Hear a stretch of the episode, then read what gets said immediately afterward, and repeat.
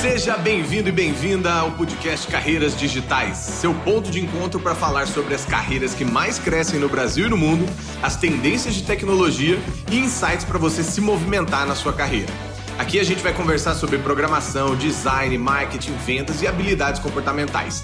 Bora nessa! Nesse segundo episódio, vamos conversar sobre as principais e mais populares carreiras digitais. E também, ao longo dos nossos próximos episódios, a gente vai falar de forma mais direta, indireta e principalmente profunda sobre cada uma dessas carreiras. Por isso, é bom você ficar ligado nesse primeiro episódio para entender quais são essas carreiras. Antes de mais nada, meu nome é Guilherme Junqueira, sou CEO da Gama Academy, uma escola de tecnologia que te prepara para o seu primeiro emprego digital ou para a sua promoção no mercado de tecnologia. Roda a vinheta, editor!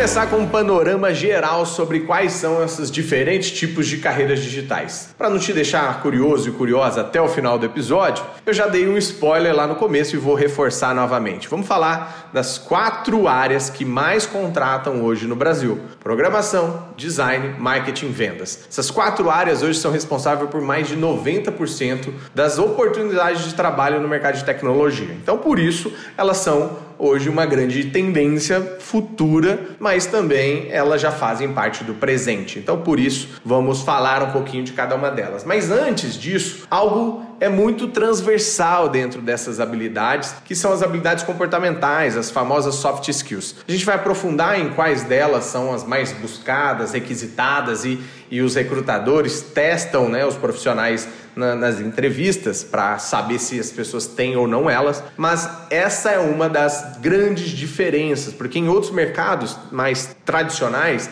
as habilidades técnicas são levadas muito mais em consideração do que as habilidades comportamentais, que acabam sendo a grande causadora das demissões no Brasil e no mundo. 90% das demissões são causadas por deficiências ou falta de habilidades comportamentais, segundo a Michael Page. Já as, as contratações são sempre feitas muito embasadas nas características técnicas, nas habilidades mais profundas é que os profissionais têm. Então isso já começa a te dar um contexto do porquê que a gente chama isso dos 5Hs do futuro, né? A gente tem hoje na, na gama uma brincadeirinha que a gente padronizou os nomes das áreas de hacker é, é a galera de programação, hipster é a galera de design, hustler é a galera de vendas e hyper são as pessoas de, de marketing. Mas temos também um quinto H, que é o human. Human é principalmente quem que está ligado ao lado humano, lado comportamental. Uma outra característica que compõe esses pilares das carreiras digitais é porque muito lá atrás, quando as grandes empresas de tecnologia, como o próprio Spotify, Netflix, eles popularizaram um novo formato de equipe chamado squads. Em vez de você ter uma área de design, uma área de programação, uma área de vendas, você tinha equipes multidisciplinares que dentro de um squad, ou seja, um esquadrão de trabalho, eles conseguiam ajudar de ponta a ponta, entregar de ponta a ponta um produto, um serviço, um atendimento. Então isso fez com que popularizasse esse formato também de trabalho. E depende muito do contexto da empresa, você vai ter mais ou menos vagas em cada uma dessas áreas. Então contextos de empresas B2C, ou seja, que focam e vendem direto para o consumidor final, há uma tendência muito grande de ter maiores equipes de tecnologia, maiores equipes de marketing, de produto e menos pessoas de vendas, por exemplo. Já em empresas B2B, esse, esse modelo acaba às vezes se invertendo, mas a proporcionalidade depende muito do contexto de cada empresa. Por isso é importante entender quais são esses pilares. Beleza, agora que eu já falei que essas áreas são muito buscadas no mercado e ela tem pilares que se conectam entre si, eu vou especificar cada uma delas para você entender um panorama geral e ver quais são os tipos de cargo, função, o que, que essas áreas né, trazem de desafio para o seu dia a dia. Vamos começar com a área de programação, coding desenvolvimento. Provavelmente você vai ouvir algumas dessas falas em alguns dos do, das vagas ou dos cursos que você for buscar. O mais importante é entender que programação está ao lado do código, ou seja, ao lado de trás de todo site, de todo aplicativo que você usa, existe sempre uma pessoa de desenvolvimento, seja ela desenvolvimento web que fez sites ou sistemas para uso no browser, ou seja, no computador, ou para o desenvolvimento mobile que é feito para o celular. Existem diversas áreas e, e subsegmentações de uma carreira em programação. A principal delas é que você tem que ter um conhecimento e uma engenharia de base ali, muito focado em lógica, programação, em algoritmo, em, em pensamento computacional. Então, algumas dessas coisas serão parte do seu dia a dia, porque basicamente você vai fazer um comando para é, um, escrito em código para um software ser seguido e utilizado pelo seu cliente. A maior analogia que eu uso é que hoje nós somos uma codificação. Você acorda e manda uma mensagem para o seu cérebro que você tem que levantar. Isso foi uma, um comando. Você tem que andar três passos para a esquerda e entrar no banheiro e começar a escovar o dente. E aí você vai mandando ali aqueles, aqueles códigos. Agora você anda e caminha e, e abre a porta do seu quarto. Então tudo isso é basicamente o que você vai fazer, mas para um software. Eu quero que a pessoa clique aqui, abra esse formulário, que ela preencha esse formulário, que apareça dessa forma, que ela peça um, um Uber, que ela peça um iFood e assim sucessivamente. Então é quem está por trás de tudo isso que é feito. Agora, alguns tipos de funções e cargos diferenciam também o que você vai fazer mais ou menos no seu dia a dia. Existem duas trilhas de carreira que são muito buscadas, que são os desenvolvedores front-end e os desenvolvedores back-end. Basicamente é você entender que existe um restaurante e no restaurante tem lá a área de serviço, né, que é onde todo mundo está sentado, os clientes são servidos e do outro lado tem a área da cozinha, que são as aonde o chefe e os cozinheiros estão preparando toda a alimentação ali que vai ser servida. Então a, a diferença básica é que o front-end vai trabalhar no salão ali da frente, né, o que você vê esteticamente dentro de um site, de um aplicativo, e o back-end vai trabalhar na parte de trás da infraestrutura, do código base que vai ser, servir ali um, um produto, um sistema é, que utiliza tecnologia como core, como base. Então esses diferentes cargos sempre serão vistos e buscados aí no dia a dia de alguém que trabalha na área de programação. Existem é, é, caminhos, né? Depois que essas áreas acabam se unindo e você vai ouvir algumas dessas vagas chamadas programação full stack que é o stack completo, né? Então eu vou pegar desde o front-end até o back-end também. Óbvio que como tem muita coisa para aprender, é extremamente profundo e é difícil, né? Você é, realmente aprender e, e, se desenvolver se você não não tiver tempo, né? De rampagem, de experiência. Então é comum você ter as pessoas que primeiro vão para essas duas sub-áreas aí, né? De front-end ou back-end e depois acabam se desenvolvendo ao ponto de chegar em, em uma área mais full stack. Então, essas são áreas que são muito proeminentes, por exemplo, porque elas acabam começando né, um piso salarial, é, às vezes, na média brasileira, né, de 2 a 2 a 2,8 vezes o que o salário médio brasileiro acaba pagando. Então, é uma profissão extremamente bem paga e com muitas oportunidades, não só no Brasil ou no mundo, mas que exige também os seus desafios, tanto de disciplina, de você não sair tentando aprender tudo ao mesmo tempo, de você ter consistência, começar de baixo e ir crescendo aos poucos dentro da sua carreira. Mas a base média ali está entre 2.500, 3.500 para uma pessoa programadora júnior, por exemplo, no piso salarial São Paulo, de acordo com o Glassdoor, que é hoje um site de referência para achar esse tipo de informação. Vamos agora falar sobre design, sobre essa área que cuida né, de toda a experiência, a usabilidade de alguma aplicação.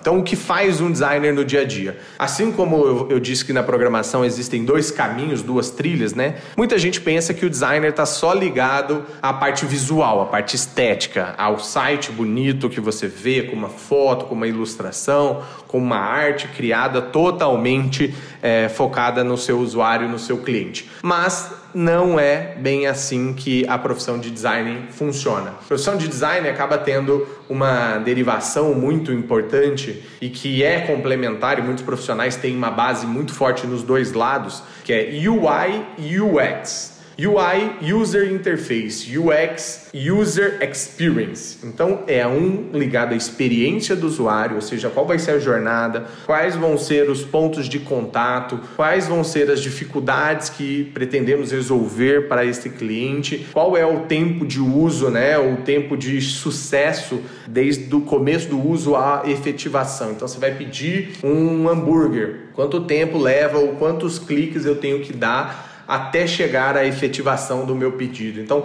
essa otimização do processo com mais é, intuitividade é feito pelo profissional que trabalha com UX, UX designer, né? A pessoa que cuida do, do design de experiência. E ela também, obviamente, está muito ligada com o design de interface, porque precisa ser clean, precisa ser bonita, precisa ser clara, precisa ser intuitiva. Então, isso traz o design gráfico que antes era feito por agências de publicidade, outdoor, anúncio de revista, para agora o design mais digital, de interfaces que vão ser utilizadas e, e seguidas pelos, pelos profissionais que vão trabalhar com isso. Então existem vários cargos e funções ali que são derivações também dessas duas áreas é, e, e, quanto maior a empresa, mais é, segmentado dá para ser a atuação desse profissional. Quanto menor a empresa, mais genérico é, e mais é, é, generalista né, precisa ter essas habilidades no, no dia a dia. E também muitas oportunidades, tanto de, de ganhos quanto de, de crescimento dentro da, da carreira.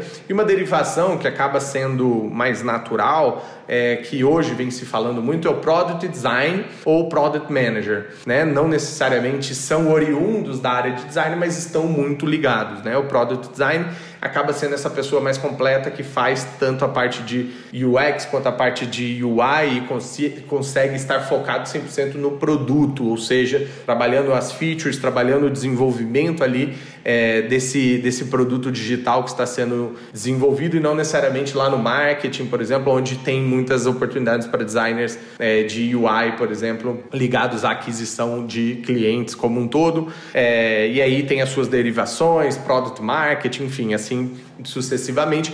E as pessoas de produto, por exemplo, que são muito é, discutidas faladas, podem ter uma origem em design porque é, precisam também, mas basicamente ela precisa adquirir três funções, né? Entender muito bem sobre a experiência do usuário e a interface, entender de negócios também e os objetivos do negócio alinhados com a venda desse produto ou serviço e entender também da parte técnica, né? Qual é a dificuldade de implementação de uma dessas funcionalidades que ali você descobriu que é um grande potencial por estar sempre perto do cliente também. Então, existem diversas derivações para quem gosta de design, por exemplo, e quer seguir nessa área. Terceira área, marketing. Diferente do pipoca e guaraná que a gente estava acostumado a ver lá, marketing muito ligado a a publicidade propaganda, a ser muito mais é, é, empurrado do que puxado pelo próprio usuário. Marketing hoje em dia é muito ligado a dados, a análises e principalmente a, a, a foco em resultado do cliente, é, objetivando não só uma influência para a compra, mas sim um, um traqueamento, um acompanhamento de todo o processo. Então, hoje, marketing tem oportunidades para quem quer trabalhar hoje no dia a dia de conteúdo, né, criando conteúdo e, e fazendo com que a empresa seja autoridade naquilo que ela faz, no segmento que ela atua. Existem oportunidades para quem quer trabalhar com performance. Então, profissionais de performance, por exemplo, são aqueles que cuidam da gestão do, do tráfego para um site ou um aplicativo, né? É, fazendo anúncio no Facebook, fazendo anúncio no Instagram Instagram, fazendo anúncio em redes sociais ou em qualquer é, modelo de mídia que possa atrair esses clientes de maneira paga, diferente da outra que é de uma maneira orgânica. Existem áreas também de SEO, que é a otimização de sites para mecanismos de busca, ou seja, é, como que eu faço o meu site da minha floricultura no bairro tal aparecer na primeira página do Google quando alguém procurar o nome floricultura. Então esses profissionais de otimização estão relacionados a marketing, mas muito mais ali por trás de trazer palavras-chave, trazer uma mecânica, uma dinâmica diferente para você sempre ser achado ali dentro do, do, dos mecanismos de busca, principalmente do Google. E assim sucessivamente existem diversas áreas e funções, e uma das que estão mais em tendência é o profissional de growth hacking. Growth, crescimento, hacking, hackear o crescimento, né? Como que eu consigo fazer experimentos, como que eu consigo fazer testes para que seja cada vez mais otimizado esse meu funil de aquisição e, e, conversão dos meus clientes de maneira digital. Então existem muitas oportunidades para quem quer seguir dentro dessa trilha de carreira que é a de growth hacking, por exemplo. Quarto item aqui do, da nossa listinha é a área de vendas vendas que trabalha no dia a dia de uma maneira muito diferente do que a gente conheceu com aquele vendedor que era chamado de caroço, era chamado de, de profissional que às vezes era muito é, insistente, para um vendedor hoje muito mais consultivo. Então a profissão de inside sales, outbound sales, ela hoje é, é muito bem vista dentro do, do mercado digital como um todo, porque, primeiro, ela tem uma dinâmica diferente, ela trabalha muito mais interna, inside sales, ou seja, o prospecto pelo LinkedIn ou por diversas outras fontes, alguns potenciais clientes, entro em contato com esses clientes e faço a conversão em uma venda sem mesmo ir lá na empresa ou tomar um cafezinho ou balançar a mão e assinar um contrato presencial e físico. Então, isso se moldou para equipes de vendas à distância que trabalham essa prospecção e conversão de maneira é, é, online, né? de, de uma maneira mais distante e isso otimiza muito o custo, é claro, até porque essas plataformas, é, essas vendas acabam tendo tickets menores que não iriam suportar terem vendedores com carro indo para a rua e tudo mais, como você vê no mercado tradicional. E essa pessoa hoje pode ser especialista em uma determinada função, papel dessa esteira, ou ela pode ser mais generalista e eu faço tudo, desde a inteligência comercial, quem são as empresas que eu vou o que, que essa empresa faz, qual é a necessidade, a demanda dela, estudo essa empresa, prospecto essa empresa, analiso né, as dores que essa empresa está tendo naquele momento e trago para minha solução uma forte conexão entre necessidade e solução, né, forma de resolver efetivamente esse problema. E isso é, pode ser feito de ponta a ponta até o fechamento do contrato, por exemplo, e esse é o profissional que acaba sendo também remunerado de maneira variável, ou seja, existem possibilidades de comissões, de crescimento e, e, e de muita oportunidade financeira também para quem está atuando dentro dessa área digital de vendas, tá? É um papel muito mais consultivo, como eu disse. E para fechar, as habilidades comportamentais, as conhecidas como soft skills, eu gosto muito de chamar de people skills, elas fazem parte de todas essas quatro carreiras. Então, independente de qual dessas quatro que você gostou, se identificou, saiba que as habilidades comportamentais elas fazem parte do dia a dia desses profissionais que mais crescem. Dependente do quanto você sabe tecnicamente, se você não se desenvolver na parte comportamental, não vai dar certo, porque você lida todos os dias com pessoas e existem inúmeros desafios a lidar com pessoas e a principal pessoa que você vai ter que lidar é com você mesmo. Então, autoconhecimento nesse, nesse, nesse último item aqui é fundamental. Você saber quais são os seus gargalos, suas forças, suas, suas virtudes, vai ser é, fundamental para você crescer. E eu vou listar aqui algumas das habilidades que eu gosto muito de avaliar, trabalhar e tenho percebido que cada vez mais alunos que estão mandando bem com essas habilidades acabam sendo os que mais crescem numa velocidade gigantesca de triplicar o salário em menos de um ano, um ano e meio. Então, é, ética para começar, empatia, trabalho em equipe, inteligência emocional, resiliência e resolução de problemas. Seis itens imprescindíveis para você é, saber o, qual é a sua nota. Dá uma nota aí de 0 a 10 para cada um desses itens e trabalhe um plano de ação para de fato desenvolver elas de uma maneira muito mais prática, né? Porque soft skill, diferente das outras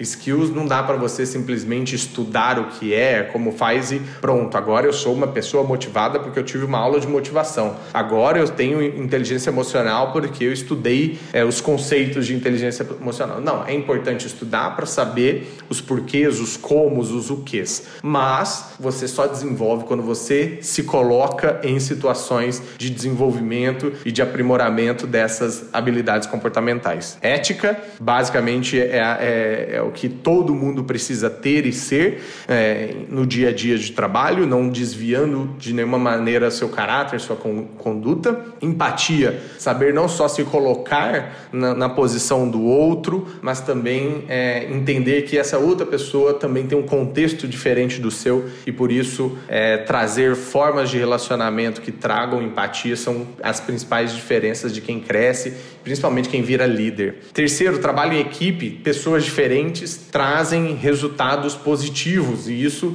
tem que ser feito de uma maneira mais entrosada, de uma maneira colaborativa. Então, trabalhar em equipe versus o trabalhar de maneira individual tem que ser algo que constantemente todo profissional está trabalhando. E resiliência é o poder de realmente cair, errar e continuar, levantar e ter muita força para que você entenda que nem tudo vai ser do seu jeito, nem tudo vai ser no seu tempo, você tem que controlar sua ansiedade, você tem que controlar é, de fato a, a, a, os passos a passo a passo que você quer dar na sua carreira, no dia a dia e saber que essas frustrações vão te dar experiência para saber como não fazer da próxima vez. E para fechar, resolução de problemas tem sido apontado pelo Fórum Econômico Mundial como uma das habilidades que vai manter você empregado nos próximos 30, 40 anos. Então, quanto mais repertório você tiver, quanto mais você, você sair daquela bitolagem de somente estudar aquilo que é da sua área e ampliar seus horizontes, falar com com pessoas diferentes, mais você vai ter ferramentas para quando você se deparar com um problema difícil e complexo, você ter ideias, sugestões, soluções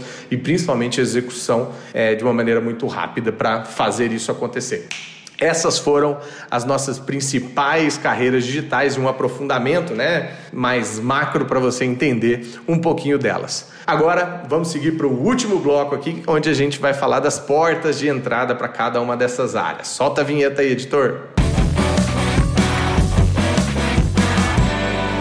Para fechar com chave de ouro, não adianta nada eu falar de todas essas carreiras, salários, oportunidades, nomes bonitos de cargos e funções, sem falar, Junqueira, como eu começo?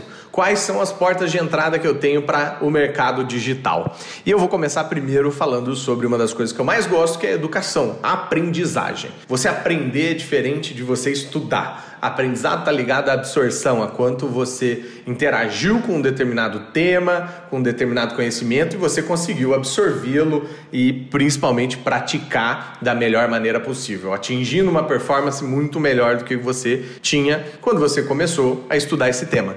Então eu vou compartilhar com vocês algumas dicas, estratégias e boas práticas para você começar a estudar alguns desses temas e se aprofundar em assuntos que você curta, principalmente aqueles que você é, vê conexão conexão com o que você faz hoje e que você pode fazer uma transição ou você pode fazer uma boa entrada, desenvolvendo ainda mais essas habilidades e potencialidades que você tem.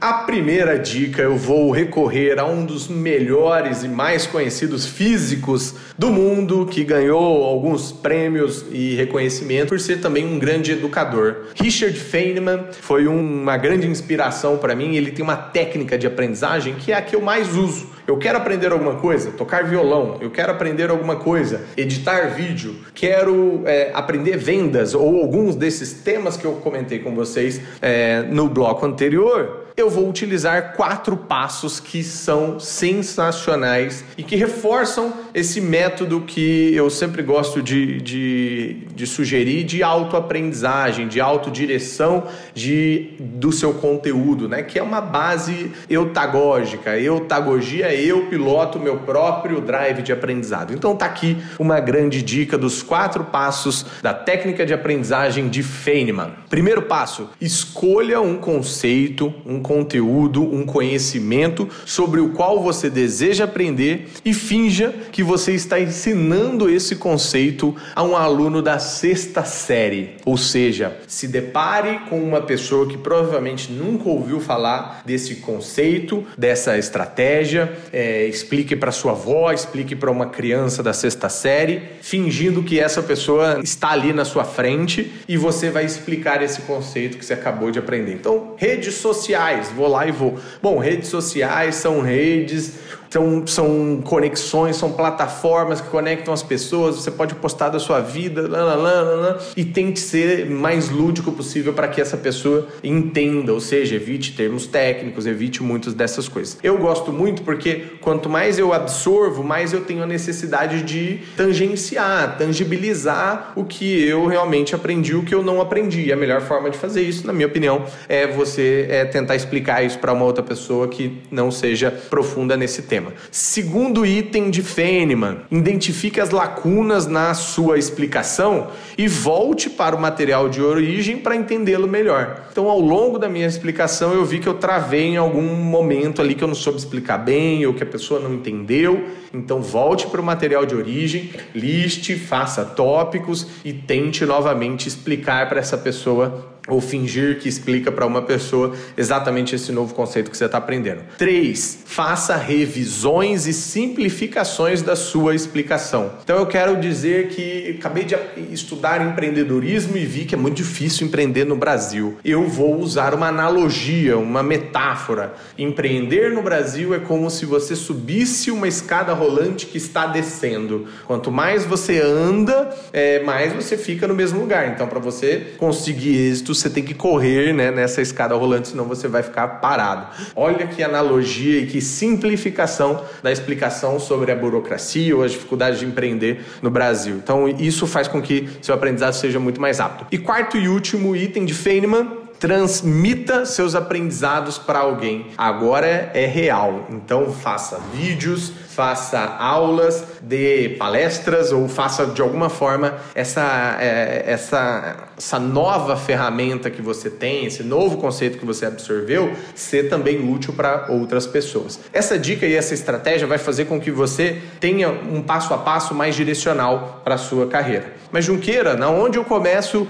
é, a entender esses conceitos? Então existe uma etapa anterior que é a busca, é a curadoria. Então entenda que o seu melhor amigo, sua melhor amiga a partir de agora será as suas mãos, que vão fazer buscas. Ou seja, toda vez que você não souber de alguma coisa, pergunta para sua mão. Ela vai virar e vai pesquisar no Google e você vai trabalhando essa skill mais autodidata. Você vai pesquisar palavras, vai pesquisar sites, vai pesquisar fontes, vai baixar e-books, vai assistir vídeos, vai assistir TEDx sobre os temas. Especificamente dessas cinco áreas que eu falei aqui, o blog da Gama Academy está cheio de conteúdo gratuito, escrito pelos nossos professores ou colaboradores que trazem muita bagagem, tanto para quem está no zero, para quem já está no um, para quem já está no dois, para quem já está querendo se profissionalizar e ampliar ainda mais as suas, eh, os seus conhecimentos. Então, vai lá no blog da Gama Academy, segue nossas redes sociais que provavelmente você vai ver muito conteúdo legal, extremamente gratuito. E falando em gratuito, para quem quiser realmente ter uma abordagem muito mais profunda, prática e até começar a aplicar esses conceitos, a gente fez um curso que chama Carreiras Digitais, totalmente gratuito, que você vai transformar quase que um, um teste vocacional em um processo de aprendizagem e de absorção. Por que, que você vai fazer isso? Porque em um determinado momento a gente vai trazer você para o day one de cada uma dessa carreira, ou seja, como seria o seu primeiro dia trabalhando nessa área. Então vamos abrir o computador e vamos trabalhar junto. Você vai fazer um post no Facebook, você vai fazer um anúncio, você vai trabalhar um código, vai fazer um, uma primeira aplicação, um game, enfim, N possibilidades para N tipos de carreira. Convido vocês a entenderem e se aprofundarem cada vez mais em conteúdos que existem aí na internet, então sejam essas pessoas autoguiadas. Valeu! Queria agradecer todos os ouvintes que estão com a gente neste primeiro episódio e queria saber de vocês, né? O que vocês acharam desse papo? Se você curtiu, não esquece de seguir a gente lá no Spotify, de curtir também lá no Apple Podcasts. Vale a pena também compartilhar esse episódio com seus amigos se você gostou e segue a gente também lá, tanto a Gama Academy quanto eu, Gui Junqueira, no Instagram, no LinkedIn, porque lá a gente vai continuar esse papo que a gente acabou de começar aqui no podcast. Te espero no próximo episódio. Valeu, galera. Até mais.